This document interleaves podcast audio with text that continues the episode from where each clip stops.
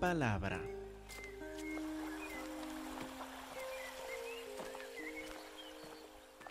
Acuérdense, hermanos, que estamos en una carta nueva. En Primera de Juan, claro, escrita hace dos mil años, pero nueva para nosotros en cuanto a nuestros estudios dominicales.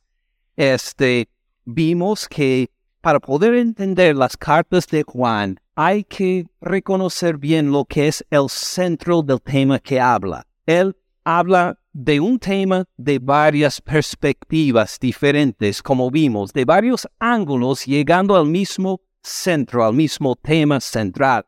Y acuérdense que identificamos este tema central en versículo 4 del capítulo 1.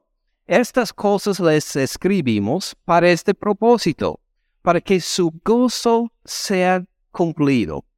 Juan escribió esta carta para que nuestro gozo sea cumplido, para que tengamos un gozo no como el gozo del mundo que viene y se va según las circunstancias, sino un gozo permanente, un gozo fuerte, un gozo abundante, un gozo en comunión, como nos dice en versículo 3, al final, en la segunda mitad, una comunión, en una comunión verdadera con el Padre y con su Hijo Jesucristo. Este es el propósito de escribir esta carta, para que vivamos, para que crezcamos en este gozo a tener comunión entre nosotros y con nuestro Padre Celestial y su Hijo Jesucristo. Por eso en versículo 5 habla del primer estorbo de nuestra comunión con el Padre.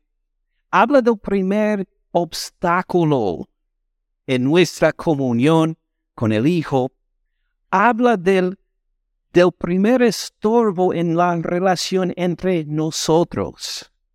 Habla de un estorbo que nos quita el gozo, de algo que nos puede robar el gozo que debemos tener con el Padre, con el Hijo y entre nosotros. ¿Cuál es este estorbo? lo menciona varias veces en este pasaje, es el pecado. Va a hablar del pecado. No hay nada que quita nuestro gozo con el Padre, nuestro gozo con el Hijo, nuestro gozo entre nosotros. No hay nada que quita este gozo más rápido que el pecado. Y por eso, en estos seis versículos, de versículo 5 hasta versículo 10, nos habla del pecado y cómo evitar que estorbe nuestra relación con Dios, con su Hijo Cristo Jesús o entre nosotros. ¿Me sigue? Entonces vamos a verlo versículo por versículo. Dice, este es el mensaje que hemos oído de Él y que les anunciamos. ¿Cuál va a ser el tema de estos seis versículos? Cuéntenme otra vez. El pecado, correcto el pecado y cómo sirve de estorbo. Quería asegurar que estaban poniendo atención. Este es el mensaje que hemos oído de él y que les anunciamos. ¿Cuál es el tema principal de estos seis versículos? El pecado, correcto. Ahora, ¿por qué lo repito? Bueno, porque Juan lo va a repetir dentro de poco, pero también para esto, ¿qué esperamos encontrar entonces? Que en versículo 5 nos va a dar una definición del pecado, ¿verdad? que nos va a decir, este es el pecado, es malo, evítalo. Así pensamos que va a decir, pero no lo describe así. ¿Qué dice? Dios es luz y no hay ningunas tinieblas en él. Va a hablar del pecado, pero no empieza por describir lo que es el pecado. Empieza por describir a Dios porque esto es sumamente importante si vamos a entender lo que es el pecado. Tenemos que ver el pecado a la luz de Dios, tenemos que ver el pecado como Dios lo ve. Porque ¿cómo somos nosotros? Nosotros vivimos en el pecado todos los días, nos acostumbramos al pecado todos los días, vivimos en un mundo que acepta el pecado, que tolera el pecado, que ni quiere utilizar la palabra pecado, entonces, ¿cómo empezamos nosotros en nuestra perspectiva, cómo pensamos en el pecado. Decimos, ah, todos pecamos. Todos nosotros pecamos, sí. Claro, peco todos los días. Lo decimos afligidos de corazón en arrepentimiento delante del Señor. No, nada más lo decimos como, ah, pues así es la realidad. Nosotros, pues, este, nosotros pecamos y pues así somos y así es la vida. Así es nuestra perspectiva. O lo hablamos de esta forma, considerando varias, mm, varios grados diferentes de pecado. ¿Alguna vez ha escuchado o alguna vez ha dicho, no he matado a nadie para justificar su pecado? Cuando uno dice, ¿cómo se ve delante de Dios? ¿Cómo te justificas con Dios? Bueno, estoy más o menos bien, es que no he matado a nadie no soy asesino, no soy entre los malos, porque así estamos tan acostumbrados al pecado que decimos todos pecamos sin ningún sentido de mortificación, sin ninguna vergüenza. Todos pecamos. No soy un mal pecador como los otros. Entonces para nosotros el pecado está bien hasta cierto punto. Oh, hay peores pecados que existen. A veces, de vez en cuando hago un pecado mm, que no debo hacer, como si debemos hacer algunos pecados, pero así tenemos una actitud muy ligera al pecado. Por eso Juan no empieza por decir, mire, así es el pecado, sino que declara quién es Dios. Dios es luz. Tenemos que ver el pecado a la luz de Dios. ¿Cómo ve Dios el pecado? Tal vez algunos entre nosotros nos vamos a acordar de Romanos capítulo 3, versículos 9 hasta 14, para ver cómo Dios ve el pecado.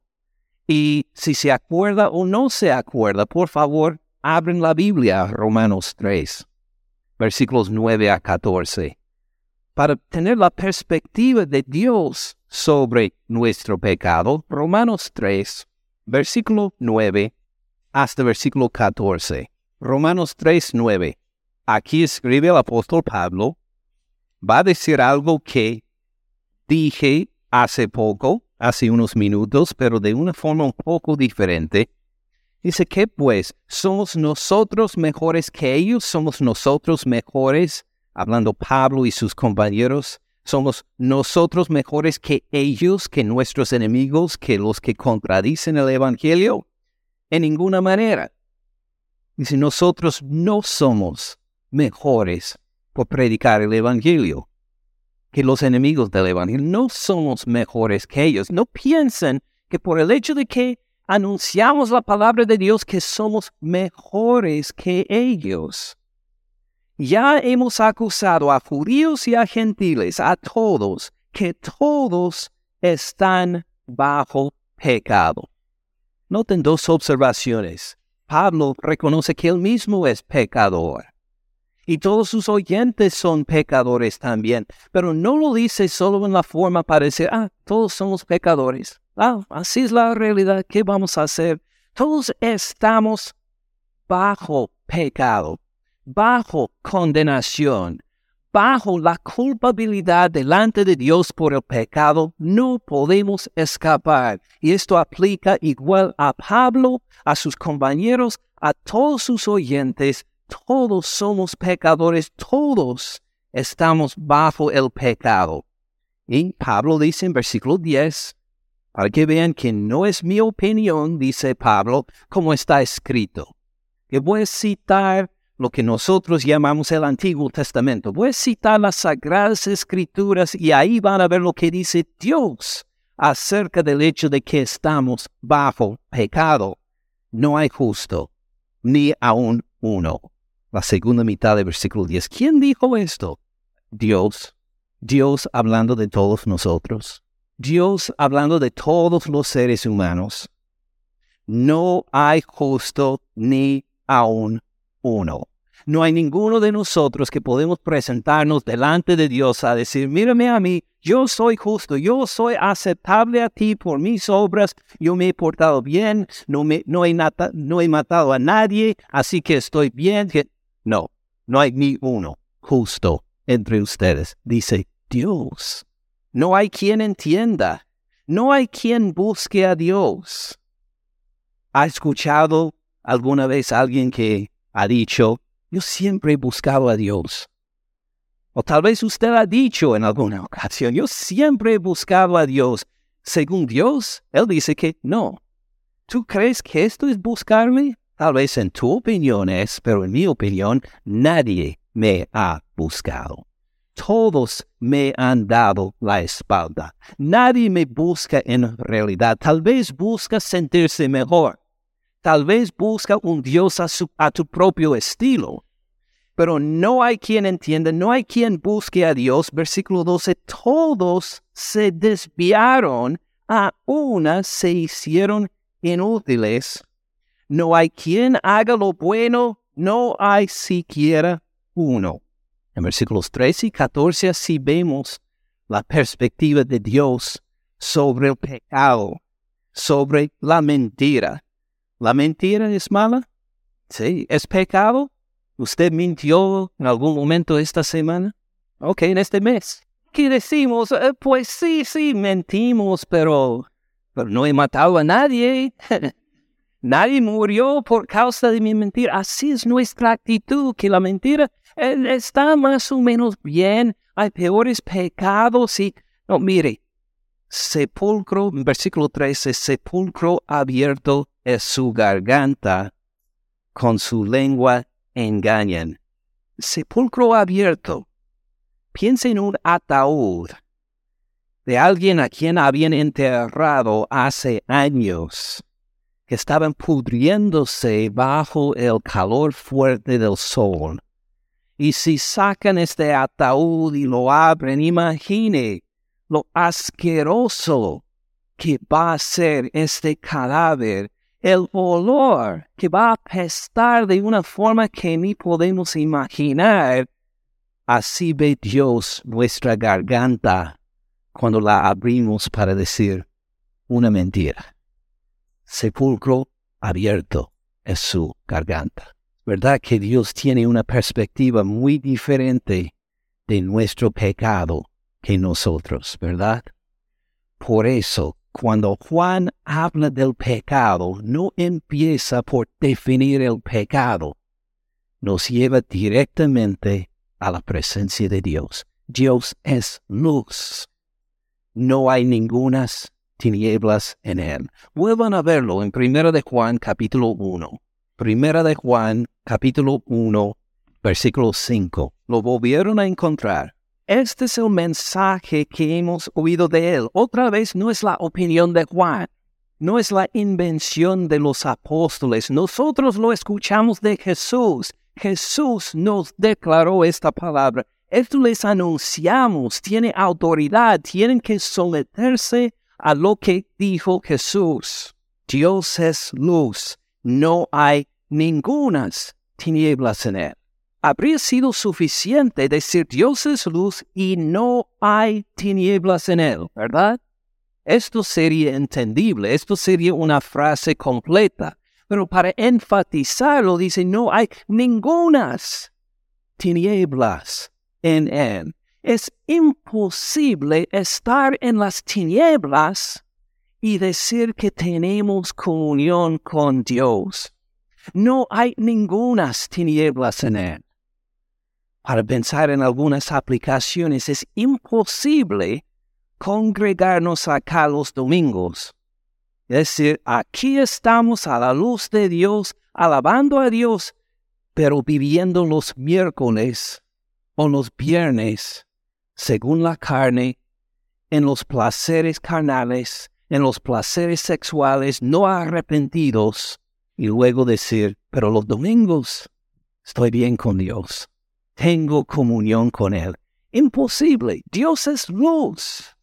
No hay ningunas tinieblas en Él. No podemos vivir de una forma durante la semana y luego decir los domingos tengo consagrados a Dios y estoy bien con Dios. Puedo vivir en todo materialismo y los deseos carnales de lunes a sábado, pero Dios tengo dedicados a ti los domingos, estoy bien contigo. O estamos bien con Dios toda la semana, o no estamos bien con Él de ninguna forma. Dios es luz. No hay ningunas tinieblas en Él. ¿Cómo vamos a reaccionar a esta declaración del Señor Cristo Jesús? Vemos que somos pecadores a la luz de Dios, en quien no hay ningunas tinieblas.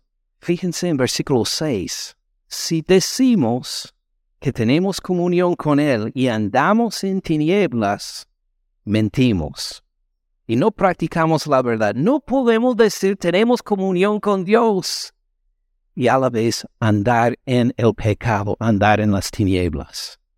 Fíjese bien cómo lo dijo si decimos, forma de nosotros, que tenemos comunión con Él y andamos en tinieblas. ¿Qué dice luego?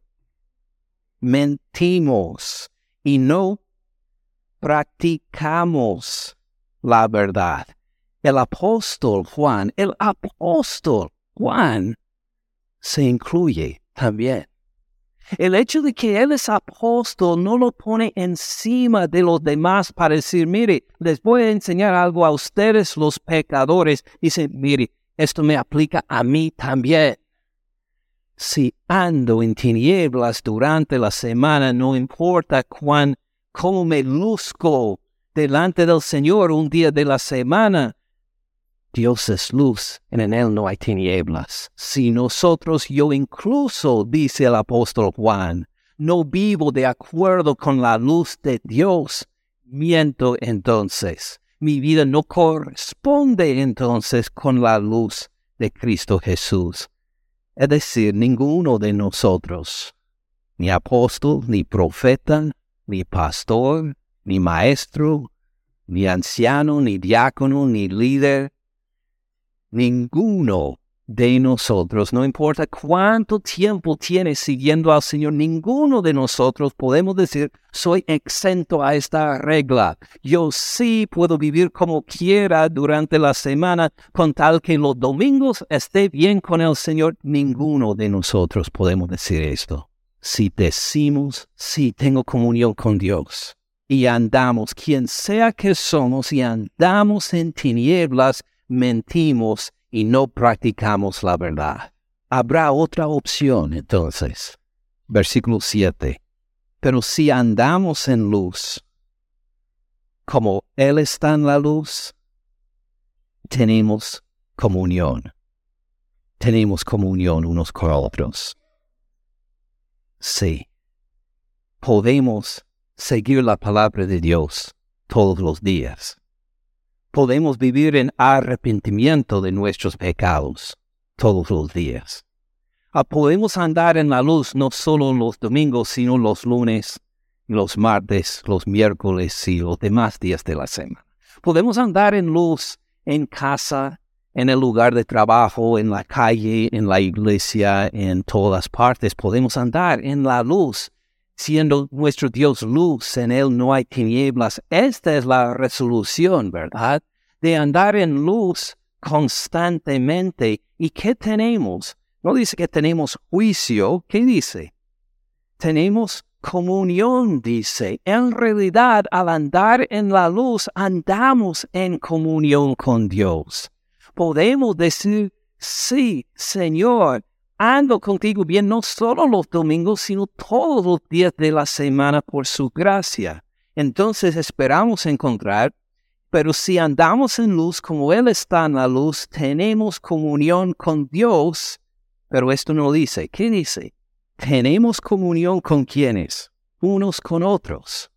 Es decir, Juan ya se adelantó para la próxima lección. Estamos nosotros en que tenemos comunión con Dios. Gloria a Dios. no, no, no, también. Sí, claro, tienen comunión con Dios, pero ya estoy en la próxima lección, el próximo punto. Ustedes tienen comunión entre ustedes también. Cuando nosotros andamos en la luz, arrepentidos de nuestros pecados, andamos en comunión con todos los demás que se han arrepentido de sus pecados también. Nosotros andamos en comunión con todos los demás hermanos que han examinado su vida, que se han arrepentido de sus pecados, que han encontrado perdón en el Señor Cristo Jesús, andamos en comunión. Entonces encontramos, no somos los únicos, sino que hay otros que también han salido de las tinieblas para andar en la luz. Como podemos ver, ya resumiendo un poco, Juan nos enseña, no solo podemos decir que somos cristianos y nada más. No solo decimos que somos cristianos, tenemos que vivir como cristianos también.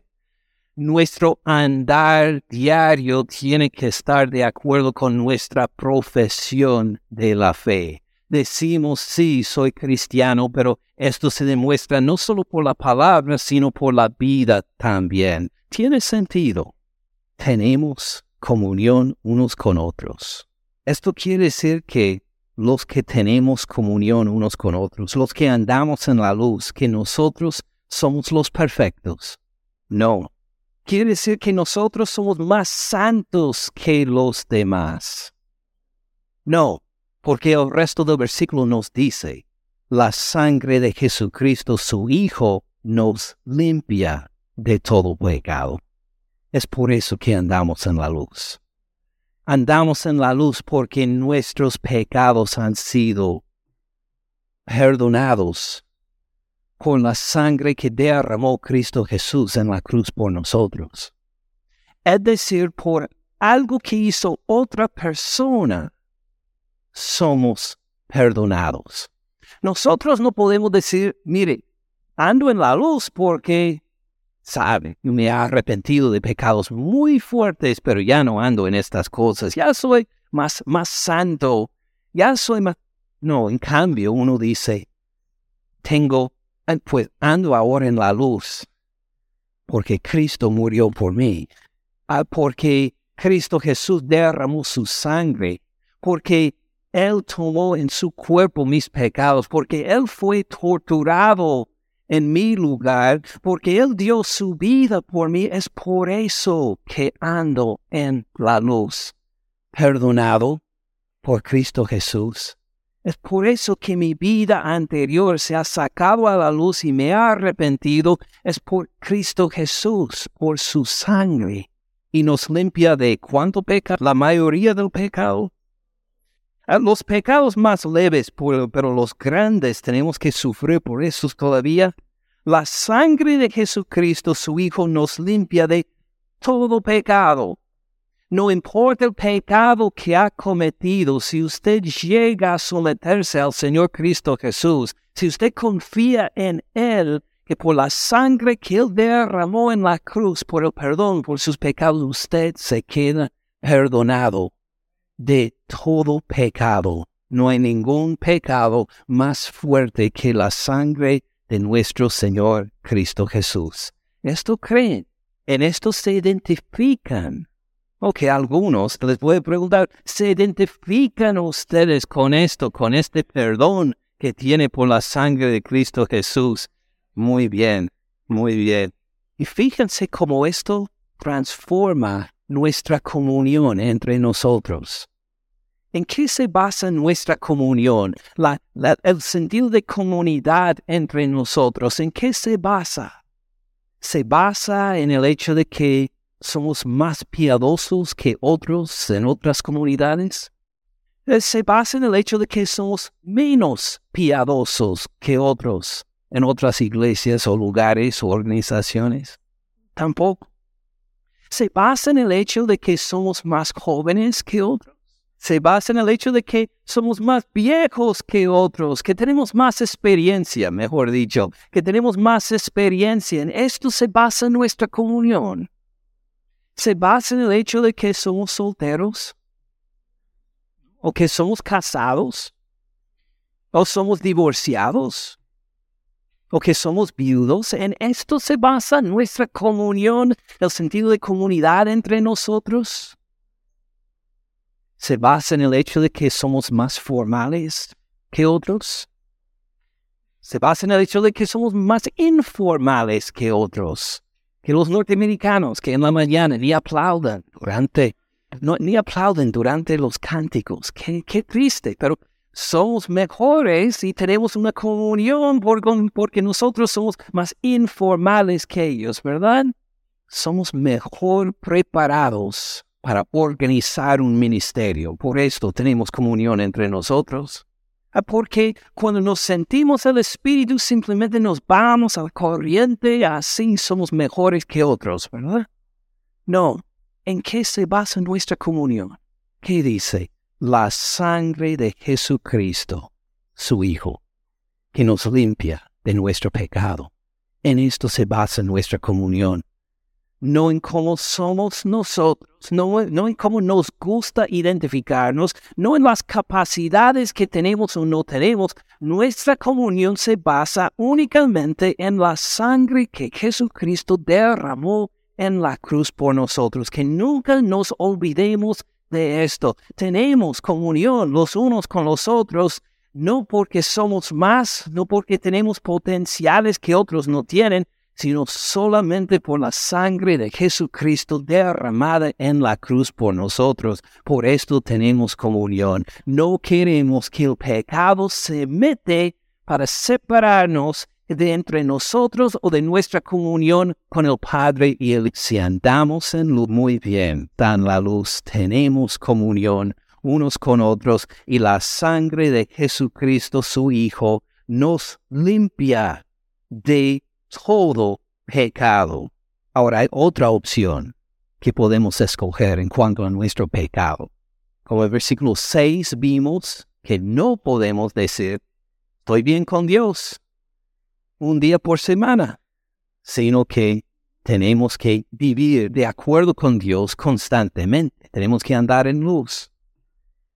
Versículo 8 nos da otra opción incorrecta podemos decir, si decimos que no tenemos pecado, ah, esta es la otra opción. A decir, ah, no tengo pecado. Ah, pastor, qué bien que estás predicando hoy sobre la sangre de Cristo Jesús y cómo nos limpia de todo pecado. Quiero que todos los demás escuchen este mensaje, pero en mi vida por lo menos sé que no necesito saber de eso. ¿Por qué? Porque no tengo pecado de que arrepentirme. No tengo que confesar mis pecados porque no tengo pecados por confesar. Yo estoy bien con Dios, el arrepentimiento no me aplica. Todo esto de perdón por Cristo Jesús ya he hecho desde hace tiempo. Estoy bien, no tengo pecado, estoy bien con Dios. Si decimos que no tenemos pecado, fíjense en el tiempo presente. Si decimos que no tenemos pecado, nos engañamos a nosotros mismos. Si así es nuestra acción, nuestra reacción, no necesito este mensaje. Ah, otra vez el perdón de los pecados por Cristo Jesús. Ya sé esto, no tengo que preocuparme por esto. Ah, nos engañamos a nosotros mismos. Si esta es su reacción, usted es la persona más engañada que hay tal vez en la congregación el día de hoy.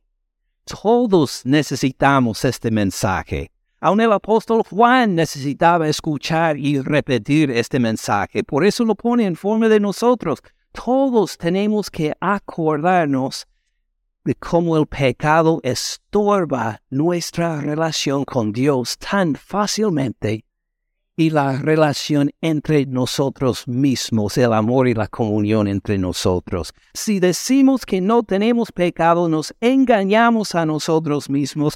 Fíjense en cómo termina el versículo. La verdad no está en nosotros. Y hemos entendido lo más básico.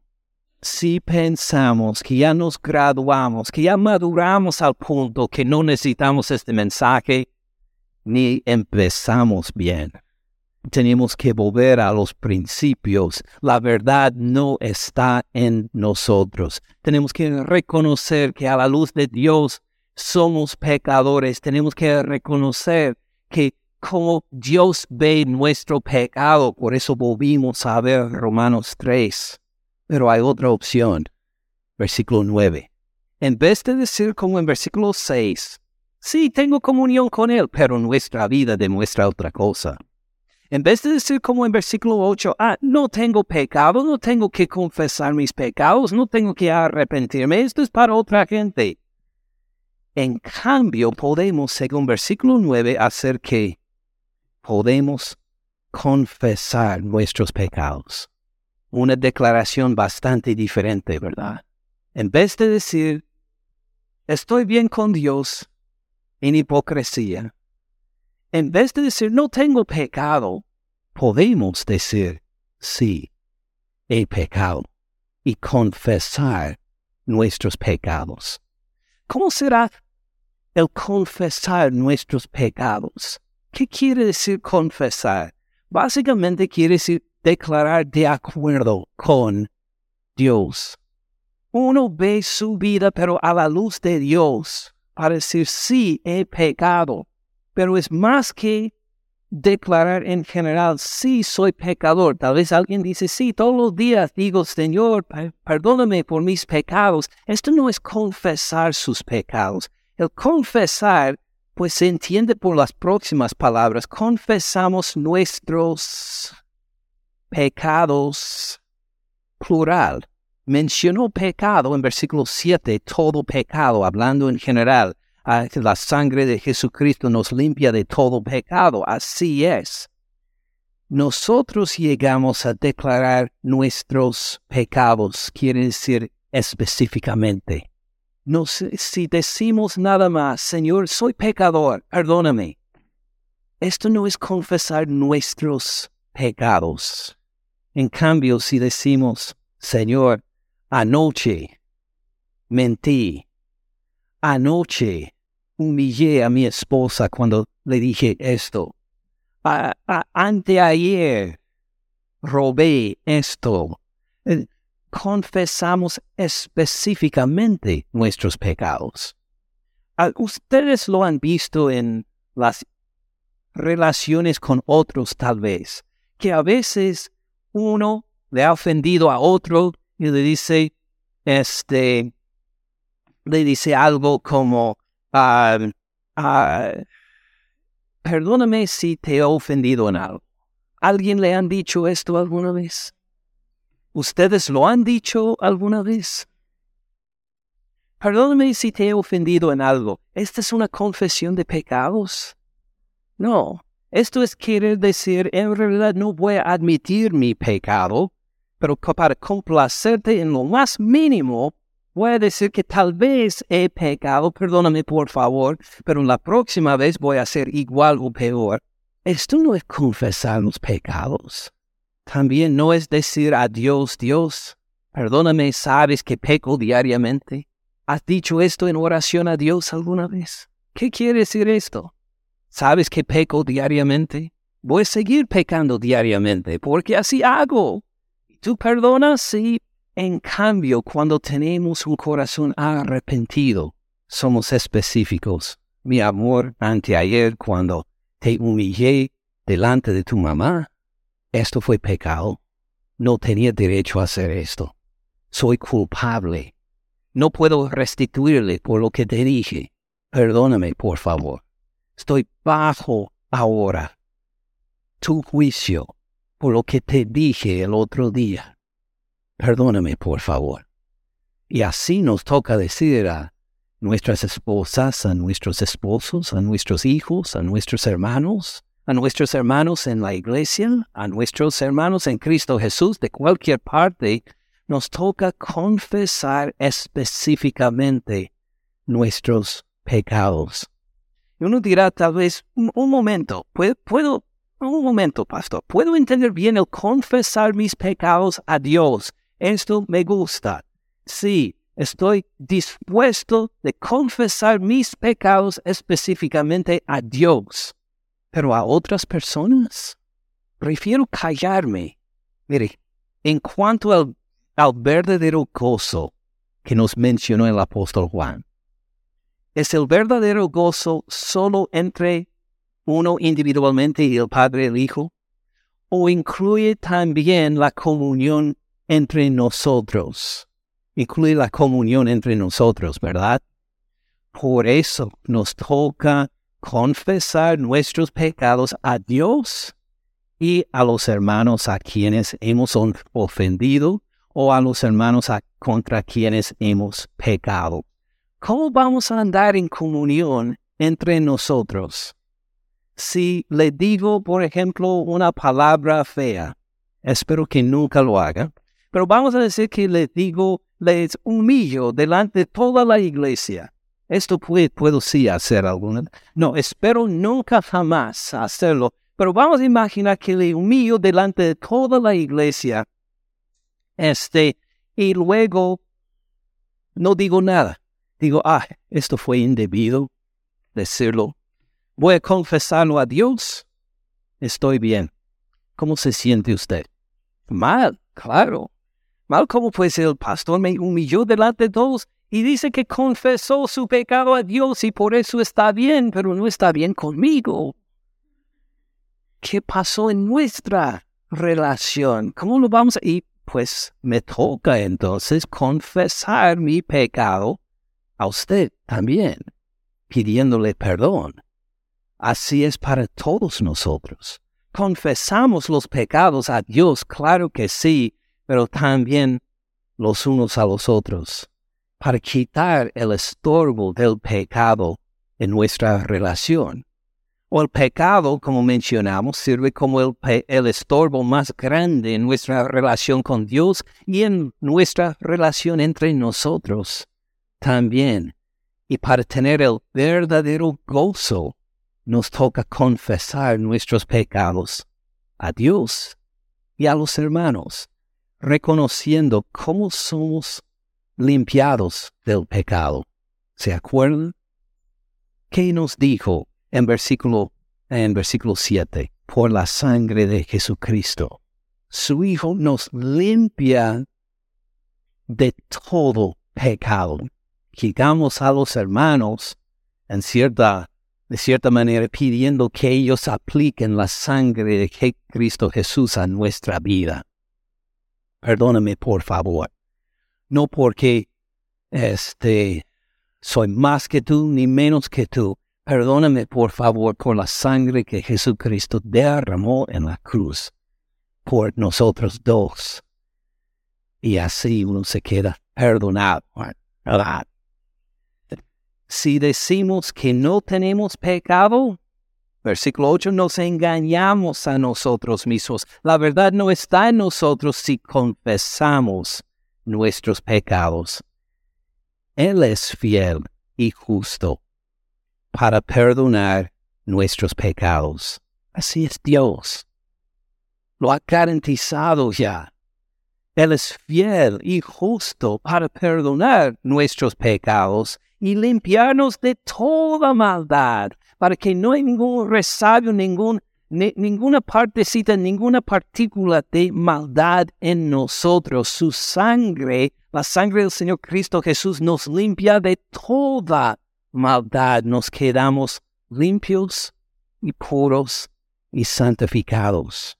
Ahora, volviendo un momento al punto de la confesión de pecados. Sí, insisto que esta confesión incluye confesar nuestros pecados a Dios y confesar nuestros pecados a los demás cuando les hemos ofendido. Pero ¿qué tal si no les hemos ofendido?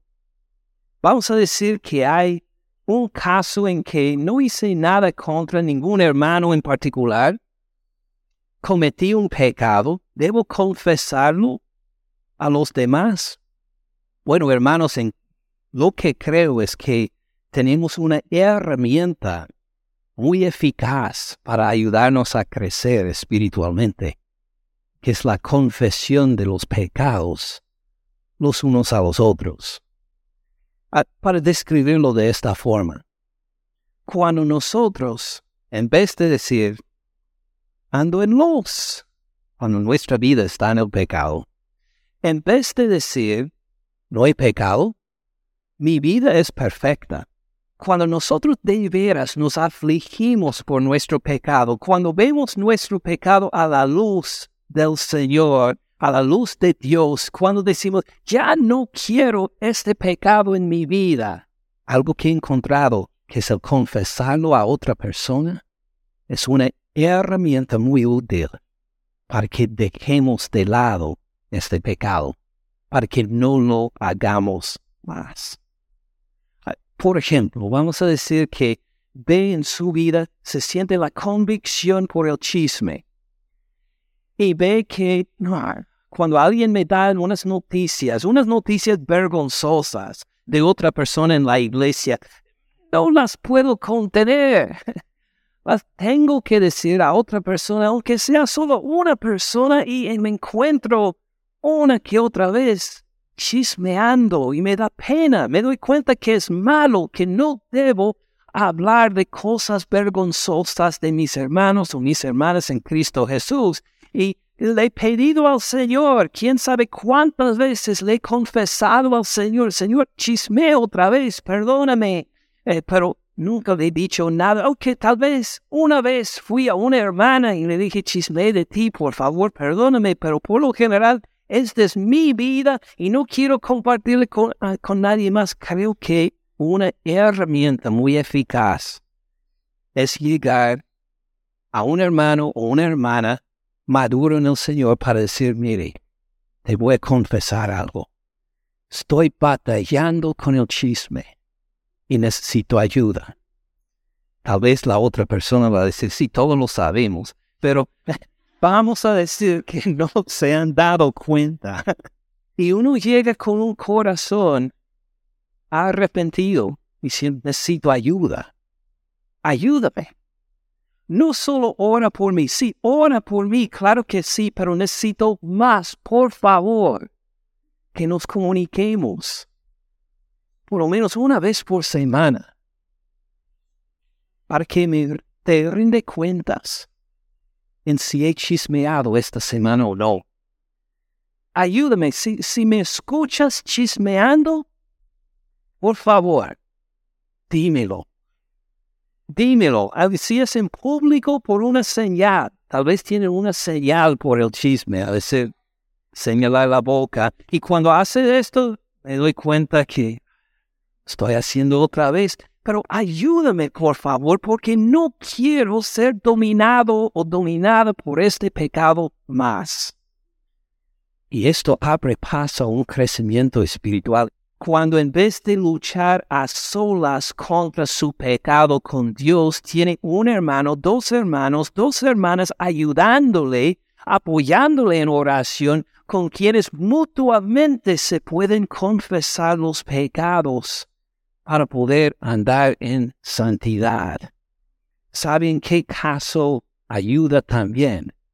En los pecados sexuales, en la pornografía ¿O cuántas veces uno puede orar diciendo, Señor, quítame el deseo de esta, de esta pornografía, por favor, ayúdame, quítame el deseo de los pecados sexuales, ayúdame, Señor. Y dice, una y otra vez parece que no hay cambio en mi vida, porque queríamos que Dios lo hiciera a una forma, que nos quitara el deseo en vez de confesarlo a otras personas, a llegar a otros varones de madurez a decir, mire, hay un pecado dominando mi vida y necesito ayuda, por favor. Ayúdame, estoy cautivado por el teléfono, por los mensajes que mando a tal persona, por, que, por las fotos que miro ahí, por favor, ayúdame. No quiero que mi vida sea dominada más por eso. No solo oren por mí, examinen mi teléfono, ayúdenme, Ayúdame con la palabra. Oremos juntos, que por lo menos nos reunamos por lo menos una vez por semana para dedicarnos a que este pecado sea echado de mi vida. Fíjese cómo se abre paso cuando dos, tres hombres se ponen de acuerdo y cómo echar este pecado de su vida. Como cuando dos o tres mujeres se reúnen a decir que vamos a orar juntos para que este pecado se elimine de nuestras vidas, ¿cómo puede obrar Dios? Para que andemos en santidad, para que andemos encontrando que no estoy luchando a solas, sino que Dios sí ha respondido a mi petición, me ha mandado a otros hermanos y hermanas en Cristo Jesús que me pueden ayudar a andar en la luz. He sacado mis actividades de las tinieblas a la luz y ahora Dios me ha limpiado, me ha purificado por la sangre de Cristo Jesús y mis hermanos y hermanas están en Cristo Jesús para apoyarme, para que no, no siga andando en ese pecado más. Tiene sentido. Puede ver cómo la confesión de pecados puede ser una herramienta muy eficaz para nuestro crecimiento espiritual. Si confesamos nuestros pecados, Dios es fiel y justo para perdonar nuestros pecados y limpiarnos de toda maldad. Qué bendición es andar libre del pecado escondido. Para poder decir, mire, mi vida es un libro abierto, no tengo de qué esconder. Qué bendición. Ven el gozo que hay entonces. Ven cómo el pecado, especialmente el pecado en tinieblas, el pecado escondido, sirve de estorbo en nuestro gozo con Dios y con los demás. En cambio, cuando lo confesamos, cuando nos arrepentimos, el gozo que hay en reconocer que soy perdonado, que somos perdonados, así es como andamos en este gozo en comunión con Dios y con los demás. Este, ahora, unos apuntes, unos detalles. Si usted dice, sí, quiero, quiero encontrar a alguien con quien confesar mis pecados. ¿Qué debo hacer? Tal vez ya conoce a la persona, tal vez otra persona le ha invitado a confesar sus pecados junto con él o con ella, y tal vez no conoce a nadie con quien puede tener esta clase de comunión al principio. ¿Qué va a hacer? Ore al Señor, ore al Señor. Pero no pida, Señor, quítame el deseo, igual como te he pedido tantas veces ya, sino levanta a un amigo, una amiga, que sea mi compañera de lucha y de oración en esto. Pídele al Señor esto y siga pidiendo. Y lo que le aseguro es que eventualmente el Señor va a indicar a esa persona. Lo va a levantar. Puede ser alguien que, que ni sospechaba de una que otra forma, va a encontrar que esta es la persona con quien puedo confesar en privacidad mis pecados para que nos ayudemos mutuamente a crecer espiritualmente. Empiece así. Ah, por favor, no lo hagan. Ah, si ustedes varón, no lo hagan con las mujeres, a menos que sea su esposa. Ah, imagine, y, y sí, me da vergüenza tener que decir esta clase de cosas, pero a veces pasa, a veces nos engañamos por el pecado, que un varón dice a una mujer, mire, me siento una atracción pecaminosa hacia ti. Por favor, ora por mí y que nos ayudemos en confesarlo. Y, eh, por favor. Este, pero hay gente que hace esto, que toma una herramienta para bendición, pero en una relación incorrecta. Y es de vergüenza entonces a dos personas que los hombres lo hagan con hombres, que las mujeres lo hagan con mujeres así seguiríamos Tito capítulo 2, que enseña que las mujeres de más experiencia y madurez enseñan a las jóvenes a vivir la vida y en cambio pues Tito y los demás a varones enseñan a los jóvenes. Así es lo apropiado según la palabra de Dios y así evita otras clases de tentación que, en que no queremos que llegue esa, esas reuniones que sea por lo menos una vez por semana, porque a menos frecuencia llegue a ser muy difícil ver el crecimiento. Háganlo todos los días si quieren. Tener un tiempo juntos en este, ah, comunicando cómo, cómo va su lucha con el pecado. No acepte la respuesta después de hablar de esto una vez y ya reunirse una segunda o tercera vez a decir que, ah, ya no lucho con esto. No, por favor, si ya llegó a hablar de ese pecado con otra persona es porque le ha afligido, porque tiene que ser algo de a largo plazo, algo que encuentro en la consejería. este, por lo general, cuando me reúno con alguien en la consejería y hablamos del problema de lo que sea, la primera vez, uh, casi siempre el primer mes les va muy bien sin problemas. Ah, ¿Por qué? Porque han confesado su pecado. Por ejemplo, llega un matrimonio va a decir, estamos enfrentando este problema, nos da vergüenza, no queríamos decirlo a nadie, pero ya no aguantamos más, queríamos hablarte, pastor, y se hablan, y luego, ¿cómo les va el resto del mes? Muy bien. Pero esto solo es el primer paso. Si uno piensa después de dos o tres semanas, ya estamos bien, hablamos con el pastor, todo se resolvió, tenemos que llegar a la raíz de estas dificultades. Va a costar más tiempo. Eh, igual en confesar sus pecados a otros. No se quiere solamente que los confesé una vez. Sigan examinando. Ahora por dos meses, seis meses, dos años.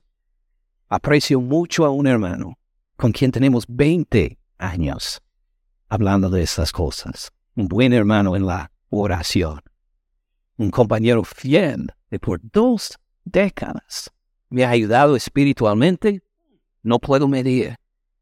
Recomiendo que también encontremos todos estas clases de personas que pueden tener una vista sin estorbo a nuestras vidas para reprendernos bíblicamente, para restaurarnos bíblicamente, para que andemos en santidad. Versículo 10. Si decimos que no hemos pecado, le hacemos a él mentiroso.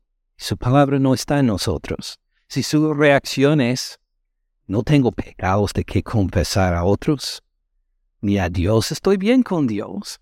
He estado bien con Dios desde hace tiempo. Ya confesé mis pecados a Dios hace tiempo y andamos bien. Si esta es su actitud, pues le, está diciendo que Dios es mentiroso su palabra no está en usted. En cambio, admite su pecado, admita su pecado a Dios y si es necesario a los otros también, seguros en la sangre del Señor Cristo Jesús, que fue derramada por usted en la cruz, para todos sus pecados, para que llegara a Él con un corazón afligido diciendo, Señor, te necesito, necesito tu perdón, necesito tu transformación y aunque me tenga que revelar, aunque tenga que exponer mi vida a otros, estoy comprometido a que me cambies. Y va a ver cómo su gozo será cumplido. Oremos. Padre Celestial, gracias por señalar claramente que somos pecadores todos nosotros que no somos lo suficiente de santos para impresionarte, que podemos crecer en nuestra capacidad de orar, en nuestra capacidad de, de estudiar tu palabra disciplinadamente, que todos necesitamos crecer en nuestra forma de manejar la lengua, en nuestros pensamientos, en nuestras luchas contra las tentaciones, con las tentaciones, a las cosas materiales, a las cosas carnales. Todos somos pecadores, Señor. Tú eres luz y en ti no hay tinieblas, ningunas tinieblas.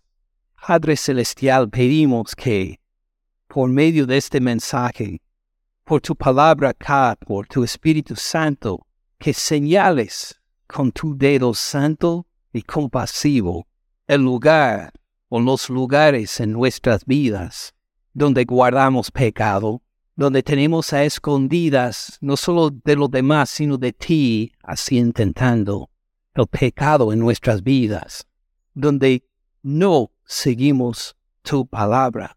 Los rincones de nuestra mente, de nuestros corazones, donde no queremos que la luz sea expuesta.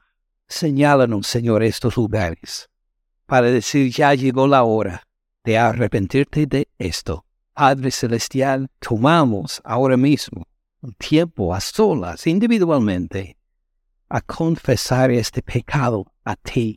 Tú sabes, Padre, la última vez que pasó. Tú sabes cuántas veces.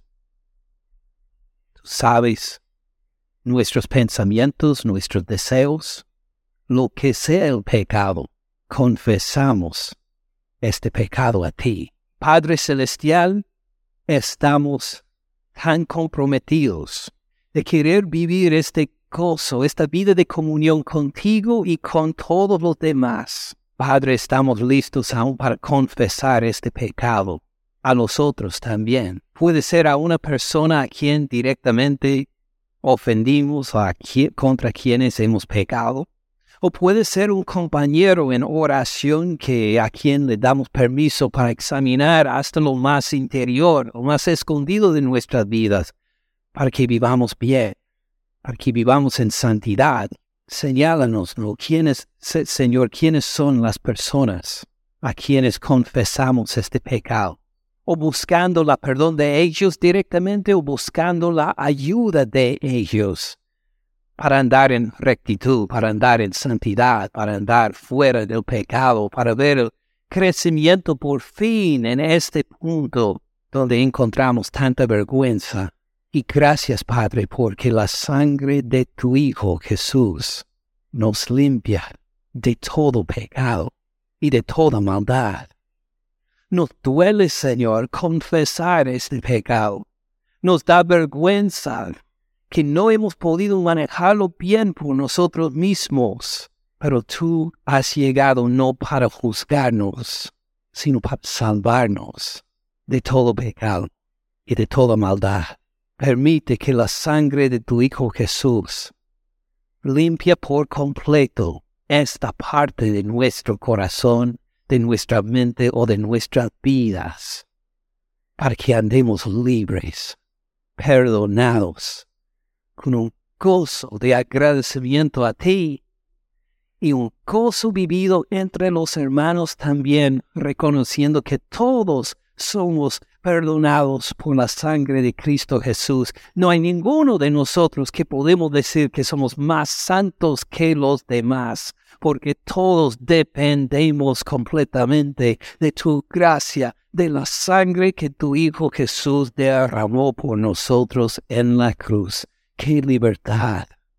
¡Qué gozo saber que no tenemos que imaginar que somos más, que no tenemos que poner una a la vista de los demás una santidad que en realidad no tenemos, en cambio podemos darte a ti libremente la gloria y la honra por el perdón, por habernos redimido, por habernos salvado, por quitar la maldad, el pecado y aún la vergüenza de nuestras vidas, para que vivamos limpios en tu luz, ya no atado más por este pecado, sino libres para glorificarte en tu luz. Padre Celestial, gracias por esta herramienta de la confesión. Glorifícate en abundancia mientras seguimos andando en el arrepentimiento, en la luz de tu Hijo Jesús, nuestro Señor. Amén. Gracias por escuchar al pastor Ken en este mensaje. Para más recursos, visite caminandoensupalabra.org.